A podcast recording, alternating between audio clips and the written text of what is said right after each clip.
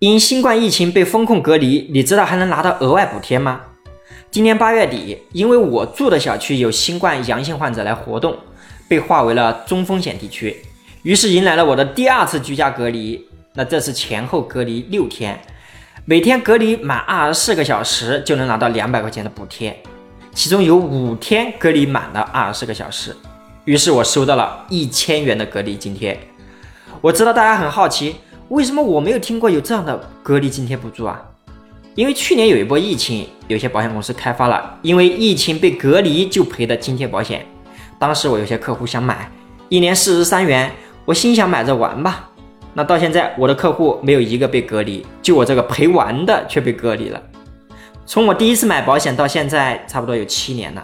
这些年也买了不少保险。说出来你可能不相信，这是我第一次为自己办保险理赔。没有生病，也没有发生意外，钱就赔了。你觉得我买的保险好不好呢？这里是自行说，让我们一起聊更真实的事，到更朴实的心，走更踏实的路。